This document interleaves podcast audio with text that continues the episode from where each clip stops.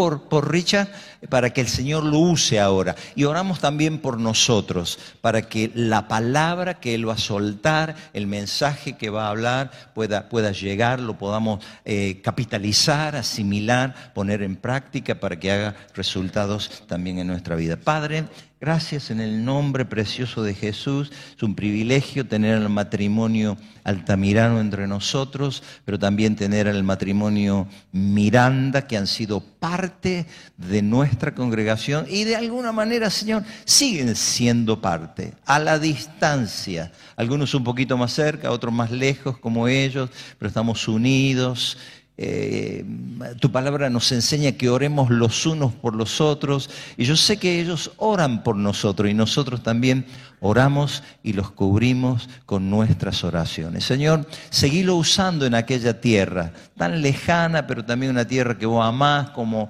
amás a todo el mundo, Señor.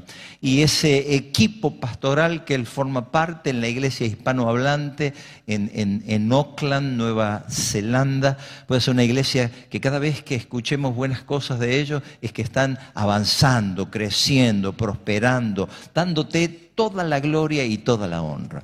Y Señor, ahora te pedimos que eches de este lugar todo espíritu de incredulidad y desates fe para creer en tu palabra. Que cuando Él ahora abra su boca, la unción tuya, Espíritu Santo, pueda fluir, pueda hablar con tranquilidad, con quietud, con gracia tuya, Señor, porque es la unción tuya la que hace la diferencia cuando compartimos la palabra. Y si alguien ha venido triste, salga de aquí con el gozo tuyo. Si alguien está enfermo, milagros pueden suceder en esta mañana. Si alguien vino sin perdón de pecados, sin salvación, sin vida eterna, cuando Richard haga la invitación, ellos puedan responder, Espíritu Santo, redarguir de pecado, de justicia, de juicio, para que puedan ser parte a través del arrepentimiento y el pedido de invitar a Jesús como su Salvador, parte de esta familia y de una familia inmensamente grande, la familia eterna, lavada y comprada al precio de la preciosa sangre de nuestro Señor Jesucristo. Señor, nos anticipamos y te decimos gracias por lo que vas a hacer en esta mañana, en este lugar, y juntos decimos amén y amén. Gracias, Richard. Gracias. Adelante. Gracias. Pablo. Wow, ¿cómo están? Bien, un gusto saludarles. Es un privilegio, un honor estar en casa. Eh, ya es el último fin de semana que estamos eh, disfrutando nuestra Córdoba amada. Eh, es un una alegría haber llegado a Córdoba, haberla encontrado tan hermosa, tan preciosa. Así que damos gracias al Señor con mi esposa. Eh, gracias, Pastor Eduardo, este, por esta oportunidad y a todo el equipo pastoral, eh, querido Diego, José, y a todos los que conforman, a Pablito, que nos va a compartir, a los adolescentes y jóvenes, eh, hará un par de fines de semanas atrás Muchas gracias Inés por esas ricas empanadas que pudimos degustar en su casa, como siempre tan amorosa, muchas gracias. Este, gracias a Roy y Vivi, eh, mi cuñado que con tanto amor, tanto cariño nos han hospedado, como dice la Biblia, que algunos hospedaron ángeles, en el caso de ellos no hospedaron ningún ángel, pero realmente lo apreciamos de todo corazón a sus hijos, a Ari que nos cedió su dormitorio durante cinco semanas, eh, gracias a Waldo y a Nelly, mis suegros amados que con tanto cariño siempre nos atienden, nos reciben y mi suegra siempre dice que soy su yerno preferido, tiene una sola hija.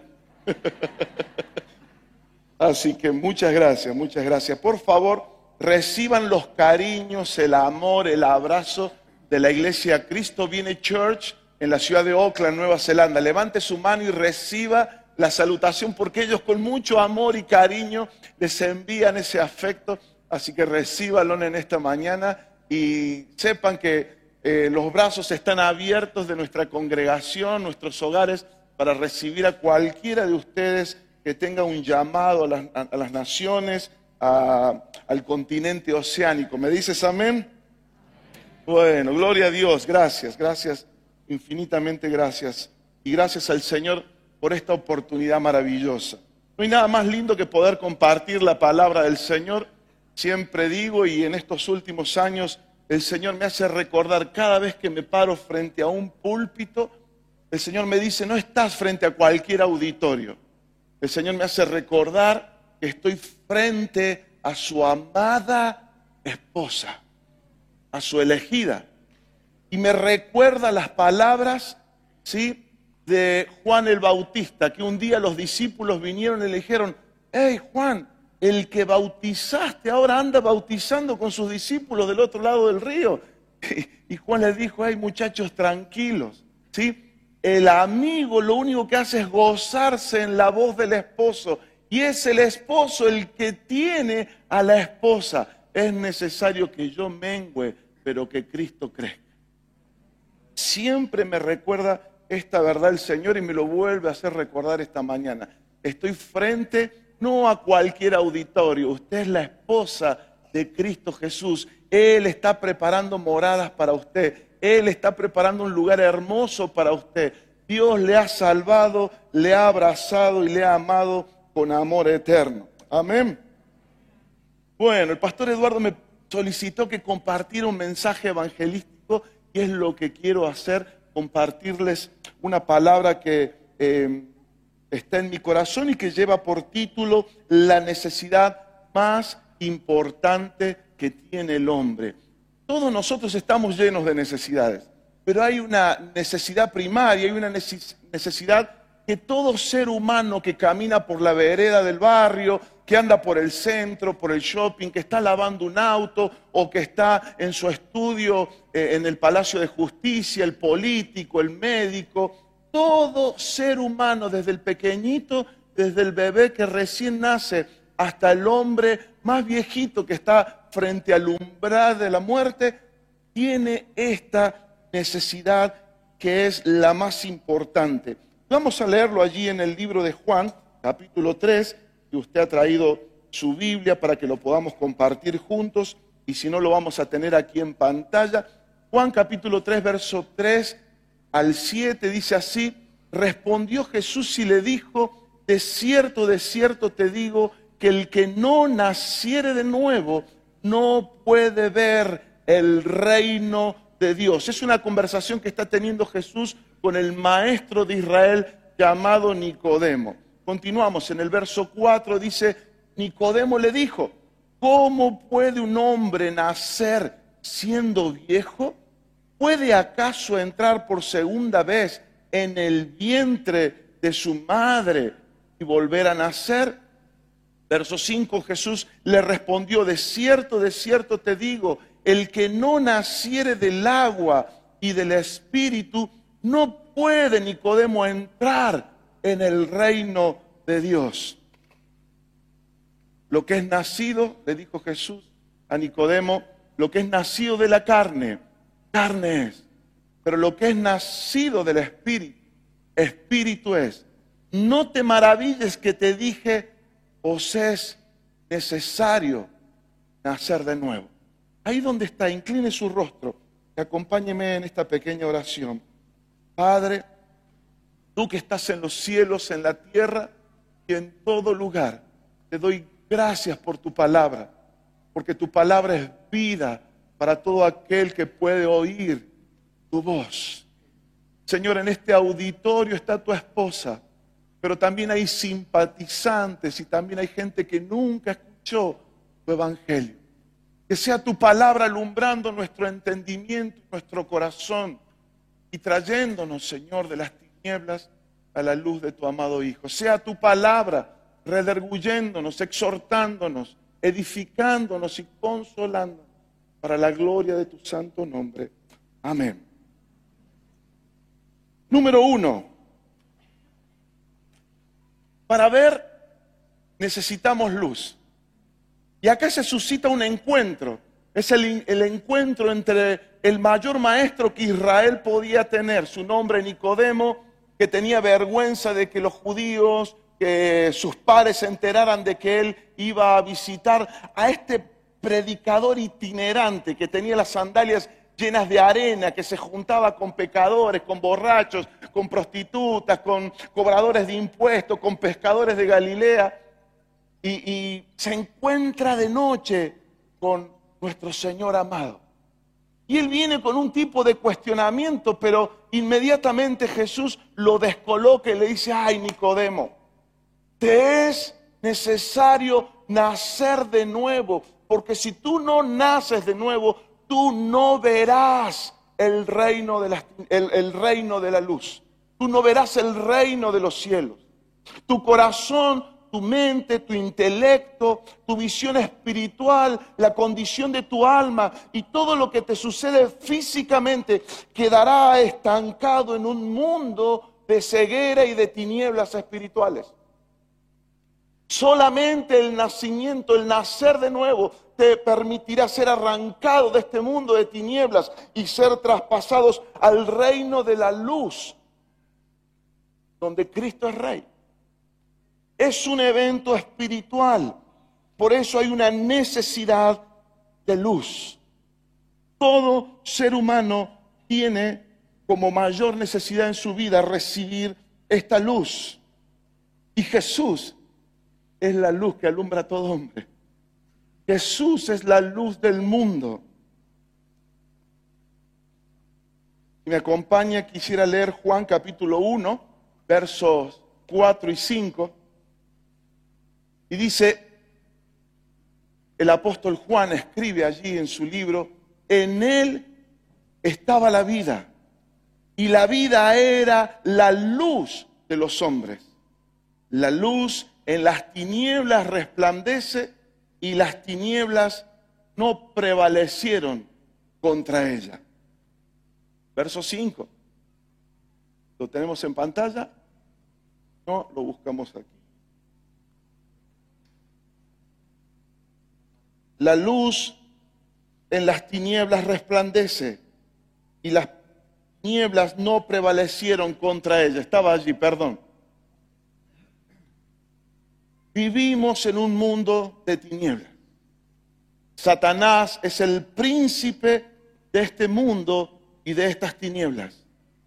Pero tú y yo necesitamos comprender y entender que solamente la luz del Evangelio es la que resplandece en nuestras mentes, en nuestro raciocinio, en nuestro corazón, y somos resucitados por la palabra de Dios, por la luz que emite la palabra de Dios, que es Cristo mismo. Cristo te sale al encuentro de tu vida con una única y principal razón, resucitarte. La Biblia dice que aquel que vive en tinieblas, que no ha nacido de nuevo, está muerto en sus delitos y pecados y así camina por la vida. Y según el Evangelio en, Juan capítulo 3, algunos de los salmos, Romanos capítulo 1, eh, 28, dice que la ira de Dios está sobre esa persona porque se constituye enemigo de Dios. Es una condición tremenda. No sé qué te pasa a ti como cristiano, pero cuando yo estoy tomando un café o caminando por la calle o en mi trabajo y comparto con gente, estoy pensando en estas dos opciones. O esta persona está caminando en el reino de la luz de nuestro amado Señor, en un proceso de santificación por medio de esa palabra vivificante, o está caminando en el reino de las tinieblas, ciego al Evangelio a la verdad y a la salvación. Y Jesús dijo que amplia es la puerta, ancho el camino, y pon atención lo que dijo Jesús, y muchos son los que transitan por ello, pero que es camino de perdición. Por eso el Evangelio, en los Evangelios encontramos que Jesús cita más veces y habla más veces del infierno que del cielo. Por eso el primer y gran mensaje de Jesús es arrepiéntanse, porque el reino de los cielos ha venido a ustedes. Y es en ese instante que uno camina que viene la palabra. La Biblia nos enseña que la fe viene por el oír y el oír por la palabra de Dios. Y eso resucita al hombre. Es su palabra la única que puede resucitarte. Por eso tienes que prestar atención cuando leemos la palabra, cuando en este púlpito se predica la palabra. Por eso nosotros los pastores tenemos el afán de predicar la palabra, para que esa palabra en algún momento de tu vida te resucite.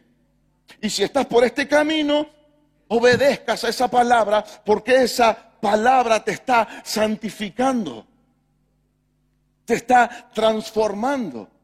Ya Cristo hizo el milagro de transformar tu naturaleza pecaminosa en una naturaleza redimida y ahora ha puesto la mente de Cristo en ti y tú puedes eh, ser receptivo a esta palabra que proviene del cielo. Pero también Jesús dijo a los que caminan por este camino, angosta es la puerta, estrecho el camino, pocos son los que la hallan y que van camino a la vida eterna. ¿Dónde estás tú? Quiero decirte que la única forma de encontrar este camino es recibir la luz. Por eso, Jesús se sienta en una conversación bajo una preciosa luna llena, bajo un cielo estrellado, a conversar, no ni siquiera con uno de sus discípulos. Tal vez Juan estaría escuchando escondido allí esa conversación para luego poder escribir su evangelio. Pero él se sienta para traer esta revelación al maestro de Israel, que no le había todavía resplandecido su luz. Y hay una gran enseñanza. Una vida religiosa no te lleva al cielo. Una vida legalista, moralista, queriendo hacer buenas obras, no te lleva al cielo. Poniendo tu confianza en ti mismo es como saltar de un avión sin paracaídas. Jesús es tu paracaídas.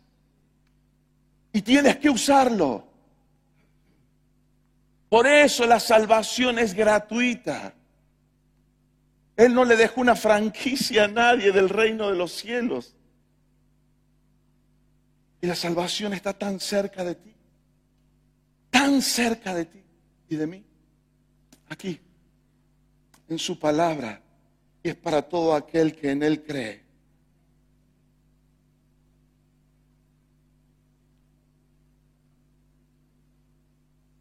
Romanos capítulo 3, verso 10, luego vamos a ir viendo.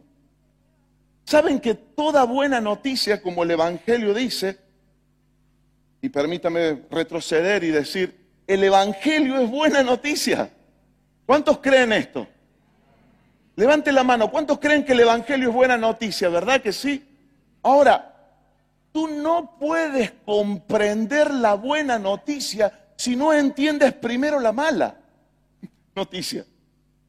Por eso mi deber es mostrarte cuál es la mala noticia para el hombre. Y era la función, por ejemplo, tanto de los profetas, de Jesús y luego de los apóstoles. Y uno de los apóstoles para destacar es el apóstol Pablo, que cuando uno estudia y lee la carta a los romanos, él se toma tres capítulos para mostrarle a esta iglesia que había nacido en el corazón del imperio, cuál es la condición del hombre de los ojos de Dios. Por eso quiero solamente resumirlo, no podríamos leer ahora los tres capítulos, pero yo quiero que tú en esta mañana entiendas cómo ve Dios al hombre desde los cielos. Romanos capítulo 3, verso 10, y luego vamos a saltar del 16 al 18. Número uno, dice Romano allí mientras escribía, como está escrito, no hay justo ni aún uno. Seguimos. Quebranto y desventura, dice el verso 16, hay en sus caminos y no conocieron camino de paz. No hay temor de Dios delante de sus ojos. Es un resumen chiquitito. Usted lea el capítulo 3 eh, eh, perdón, el capítulo 1, 2 y 3 de la carta a los romanos en su casa. Ahí se describe en su totalidad cómo Dios ve al hombre. Él dice, no hay justo ni aún uno, no hay quien entienda, no hay quien busque a Dios, no hay bueno ni uno solo. Así que deja de mirarte al espejo y decir, bien por ti, bien por mí. deja de hacer eso en la vida. Tú eres, como yo, un pecador que va camino al infierno por causa del pecado de nosotros, pero que Cristo en su misericordia, en su bondad, te sale al encuentro de tu vida y te rescata por misericordia y por amor a ti. Un amor que dice también el apóstol Pablo, sobrepasa todo el entendimiento humano. Nuestra mente finita no puede comprender el amor inmenso por el cual Dios te sale al encuentro. Ahora, ¿cómo sé yo que he sido traspasado de las tinieblas al reino de la luz? Bueno, porque la luz del Evangelio me resplandeció. ¿Cómo sé que el Evangelio me ha resplandecido en mi corazón? Porque como citaba el pastor Eduardo en su oración, el Espíritu Santo toma esa palabra que acabas de oír y te rederguye de pecado, de juicio y de justicia. Te convence que eres un pecador digno de ir a una condenación eterna. Inmediatamente la gracia de Dios viene y te ayuda a arrepentirte de tus pecados, de lo que haces en secreto, porque Dios todo lo ve. El salmista decía, aún no está la palabra en mi lengua y aún Dios ya la conoce. Esa luz te alumbra y es un evento divino. Es un suceso espiritual. Él te arranca de las garras de Satanás donde estabas esclavo. Tú y yo nacemos en condición de esclavitud al pecado, pero el que ha creído en la obra redentora de la cruz es un evento espiritual. Dios te saca por esa fe, te saca y te traslada a este reino donde Cristo reina. Y ahí comienzan las buenas noticias. Porque cuando tú estás en el reino de la luz, el Señor te bendice. El Señor te sana. Estas palabras cobran vida. Romanos 8, 28, donde dice que todas las cosas ayudan para bien a los que aman al Señor. Y los que aman al Señor no es porque, ah, yo decidí amar al Señor. Tú no puedes amar al Señor. Es una obra de gracia en ti que te redime y te muda tu naturaleza. Muda tus pensamientos. Y Él en esa gracia viene el Espíritu y habita en ti y te sella para el día de la redención. Eso es increíble. Y espiritualmente se firman, se rompen unos decretos en la obra de la cruz de manera victoriosa y el Padre firma un testamento de adopción. Y pasas a ser hijo, hijo. Y rompe las cadenas de esclavitud y de temor y de pecado. Y a partir de ahora puedes levantar tus manos y decir, Abba Padre. Aleluya. Puedes levantar tus manos sin importar la condición de tu vida. Si eres un adicto, si eres un promiscuo, si eres un ladrón, si eres un mentiroso, si eres un perverso, si, si eres lo que sea, puedes levantar tus manos y decir, Abba Padre, Padre mío, perdóname perdóname. Y la Biblia dice que te levantas justificado. ¿Sabes lo que significa levantarte de tus rodillas después de arrepentirte? Justificado. Eres justificado por Cristo. Él te perdona. Él te pone en su mano y las manos del Padre vienen y ambos cierran sus puños y nada ni nadie puede ni podrá separarte del amor de Cristo. Ni principados, ni potestades, ni lo alto, ni lo profundo, ni lo porvenir, ni enfermedad, ni tribulación, ni angustia. Nada podrá separarte del amor de Cristo. ¿Me dices amén? Punto número dos.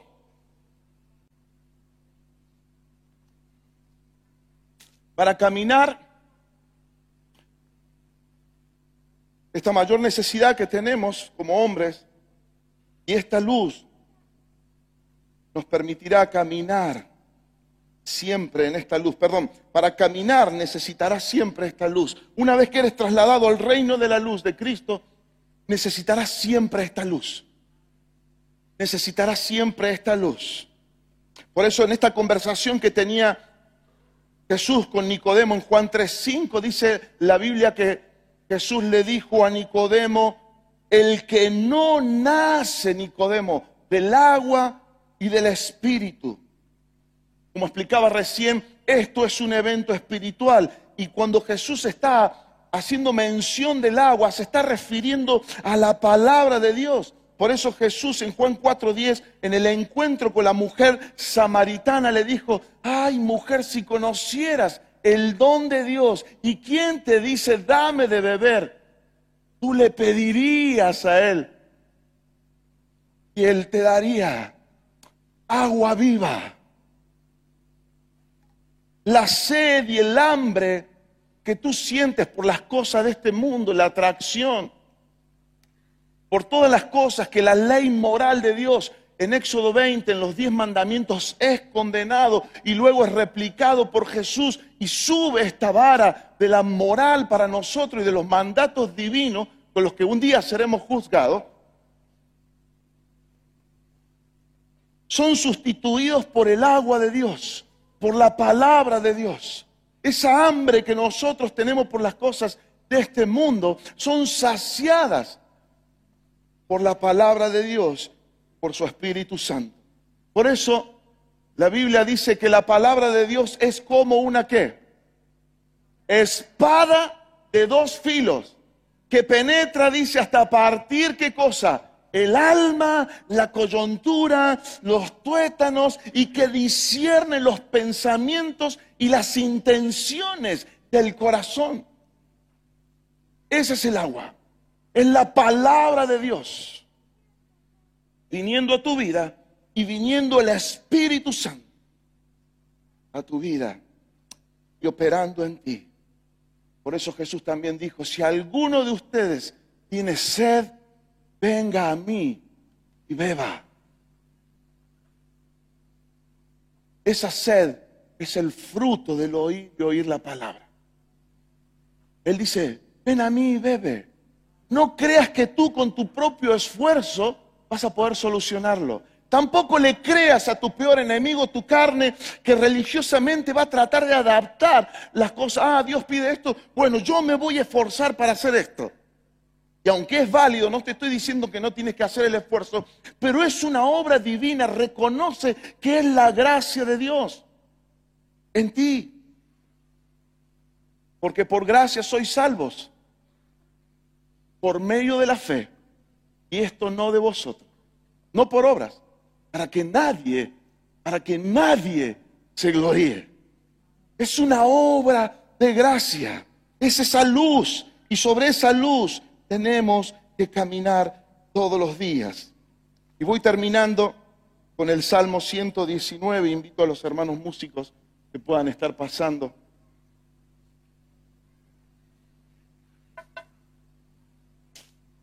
Jesús dijo, el que cree en mí, como dice la escritura, de su interior correrán ríos de agua viva.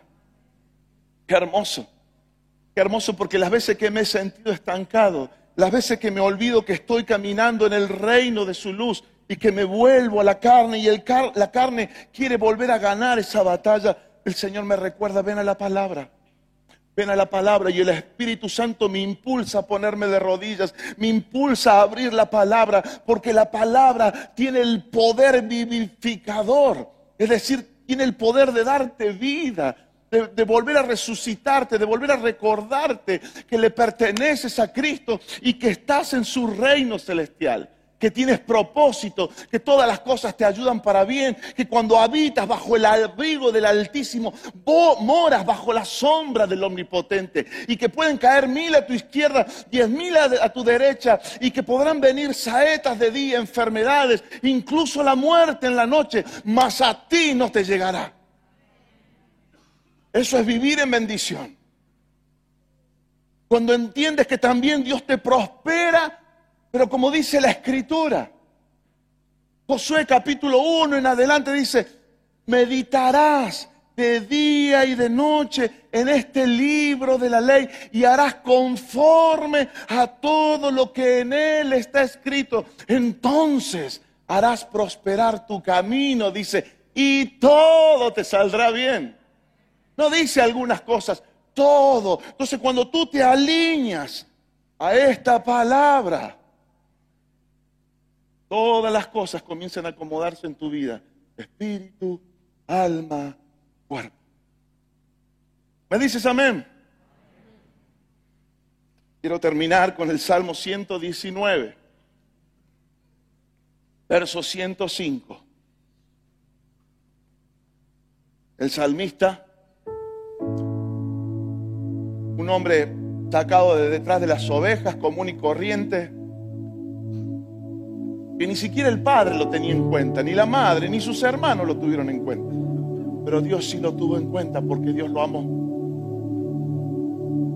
Y Dios sabía que iba a caer un día, que iba a cometer todas las, no errores, horrores que cometió en el trayecto de su vida. Pero que al final de los días encontramos en el Nuevo Testamento hablando de David, el Espíritu Santo deja sellado esta verdad varón conforme a mi corazón, que hará todo lo que yo quiero. Y David fue una bendición para toda su generación. Inspirado por el Espíritu Santo, nos deja una de las mayores revelaciones que podemos encontrar en las Escrituras, el Salmo 119, verso 105. Él dijo, lámpara es a mis pies, tu palabra y lumbrera Es el verbo encarnado. Una cita con esta Biblia cada día de tu vida, cada tarde, cada noche, es un encuentro con Cristo. La eternidad está aquí revelada para ti hoy y ahora. Te invito a ponerte de pie, amada iglesia, y gracias por su atención.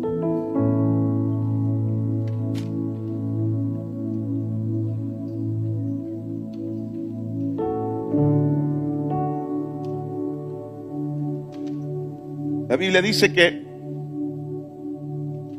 el que ha recibido al Espíritu Santo, el que ha recibido a Cristo, un espíritu es con él.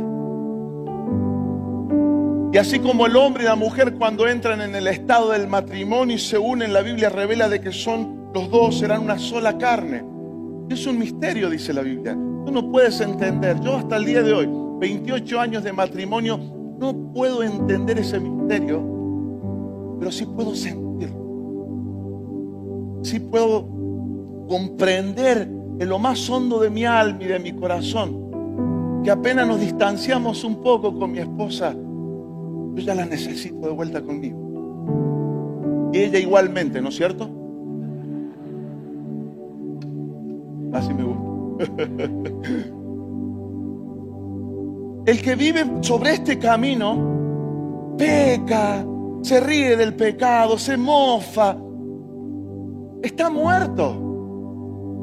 Espiritualmente está muerto, está ciego. No, no ha nacido de nuevo, no entiende nada, no comprende nada y no quiere saber nada con Dios. Pero el que nació de nuevo comienza un combate y una lucha. Porque le quedan rezago de esa naturaleza que se lo quiere traer de vuelta. Pero cada vez que peca, cada vez que miente, cada vez que comete un error, vuelve a Cristo arrepentido. Ahora tú te tienes que arrepentir en la Santa Cena únicamente, el día domingo, O si eres predicador solamente cuando vas a predicar, o si eres músico solamente cuando vas a tocar. Ay Señor, naciste de nuevo para vivir arrepentido. Porque todavía vives en esta caja, todavía duermes con tu peor enemigo que eres tú mismo. Pero la victoria no está en ti, viene a través de la palabra, del poder de la palabra y del Espíritu que mora en ti. Amén. Yo quisiera darte la oportunidad si tú nunca has nacido de nuevo. Y dices, Pastor Richard, yo tengo esa necesidad. Porque Jesús le dijo a Nicodemo, es necesario, esa es tu mayor y gran necesidad, Nicodemo. Si no, no podrás ver el reino. No podrás entrar al reino de los cielos. Porque lo que es nacido de la carne, carne es. Lo que es nacido del espíritu, espíritu es. Mi pregunta es, ¿habrá alguien hoy que dice, Señor Jesús, sal a mi encuentro hoy? Y que tu palabra alumbre mi ser. Trasládame de las garras de las tinieblas. Y déjame caminar en tu reino para seguirte, para servir hasta el día de la eternidad. Y tú ya has nacido de nuevo como iglesia, ya sabes lo que tienes que hacer. Cierra tus ojos, comienza a orar o comienza a adorar a Dios para que Dios nos regale ese milagro en esta mañana. El más grande de los milagros, suple Señor hoy esta necesidad en los corazones. Señor, en este auditorio quizás hay más de uno que dice, Pastor Richard, yo no tuve nunca esa convicción, nunca, pero hoy sí, hoy entiendo, hoy esa luz me ha alumbrado. Yo quiero invitarte a levantar una de tus manos para luego invitarte a hacer una oración juntos. Todo el mundo tenga los ojos cerrados, gracias. Allí hay una mano, allí hay dos levantadas, allí hay tres, gracias Señor. Gracias Jesús. Gracias Señor. Aquí hay otra mano, allí al fondo, allí hay muchas manos más. Gloria sea al Señor. Gracias Jesús. Los que hemos nacido de nuevo, con sus ojos cerrados. Y tú que has levantado tu mano diciendo, hoy he recibido esa luz. Mantén tu mano alzada, por favor. Porque quiero animarte a que tengas esta oración conmigo. Por favor, repite conmigo, Padre mío que estás en el cielo, te doy gracias por darme a Cristo. Señor Jesús, te doy gracias por hablarme, por resucitarme en este día. He entendido tu palabra, ha llegado a mi corazón y hoy reconozco mis pecados mi condición de ceguera espiritual. Pero hoy recibo tu luz y en este tu reino, ayúdame a obedecer tu palabra, que alumbre mi camino de día y de noche, que pueda meditar en este libro de día y de noche, que pueda obedecer tu voluntad. Te lo pido, Padre que hagas este milagro en mí. En el nombre poderoso de Jesús. Amén. Amén. Permiso, me tomo un minutito más. Quiero orar. Si alguien está enfermo en su cuerpo, levante su mano. Vamos a orar. La palabra dice que cuando estás aquí, en el reino de la luz, esos beneficios de la cruz vienen a tu vida.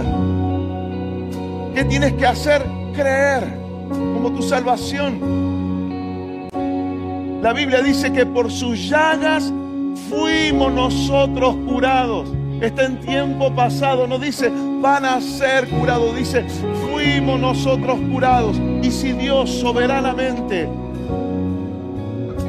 suelta una palabra de Él sobre tu vida, tú recibes la sanidad hoy. O la recibirás cuando vas manejando a casa o en el transcurso de la semana. Sentirás que esa sanidad ha fluido en ti. Solo recíbela hoy. Recibe esta palabra. Por sus llagas fuimos nosotros curados. Si hay una enfermedad en tu cuerpo, levanta tu mano. Yo oro ahora, Padre, en el nombre de Jesús.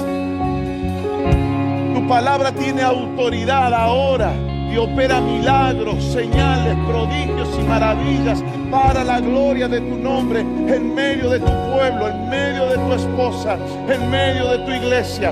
Opera con poder ahora trayendo sanidad, trayendo libertad en los cuerpos. En el nombre de Jesús. Extirpa ese cáncer ahora en el nombre de Jesús. Liberta la opresión en la mente, en el corazón, en el nombre de Jesús. Hay libertad para el cautivo, hay vista para el ciego, hay sanidad para el enfermo, hay buena noticia para el pobre. Y, el que ha vivido enlutado hasta el día de hoy, tú quitas ese espíritu de luto y pones un manto de gozo y de alegría, porque en Cristo somos más que vencedores por medio de aquel que nos amó. Gracias Señor, te alabamos y te damos la gloria, la honra y la alabanza. Amén y amén. Queridos hermanos, llévense en esta palabra a casa. Sido un gusto verles a la gran mayoría de ustedes en estos días. Gracias por los mates, gracias por las invitaciones, gracias por el asadito, gracias por ese amor, ese afecto de familia que nos han brindado. Gracias, muchas gracias a cada uno de ustedes como siempre, nos sentimos honrados y bendecidos cada vez que venimos. Es la cuarta vez que estamos aquí. Ha sido un privilegio estar los pastores de la ciudad el día miércoles. Ha sido un honor estar con cada uno de ellos, verles a ellos que han sido eh, de tanta bendición, ¿no? que nos han infundido eh, fe, esperanza, que nos motivaron a entender y comprender estas verdades que yo te comparto hoy para que sigamos con el legado y con este legado se lo estemos pasando a las generaciones más jóvenes y para que tú cumplas la misión también de ir y predicar el Evangelio a toda persona y hacer discípulos incluso hasta las naciones de la tierra, si el Señor lo permite. Amén. Dios le bendiga grandemente, Pastor Eduardo, muchas gracias. Y nos vemos en la próxima. Amén.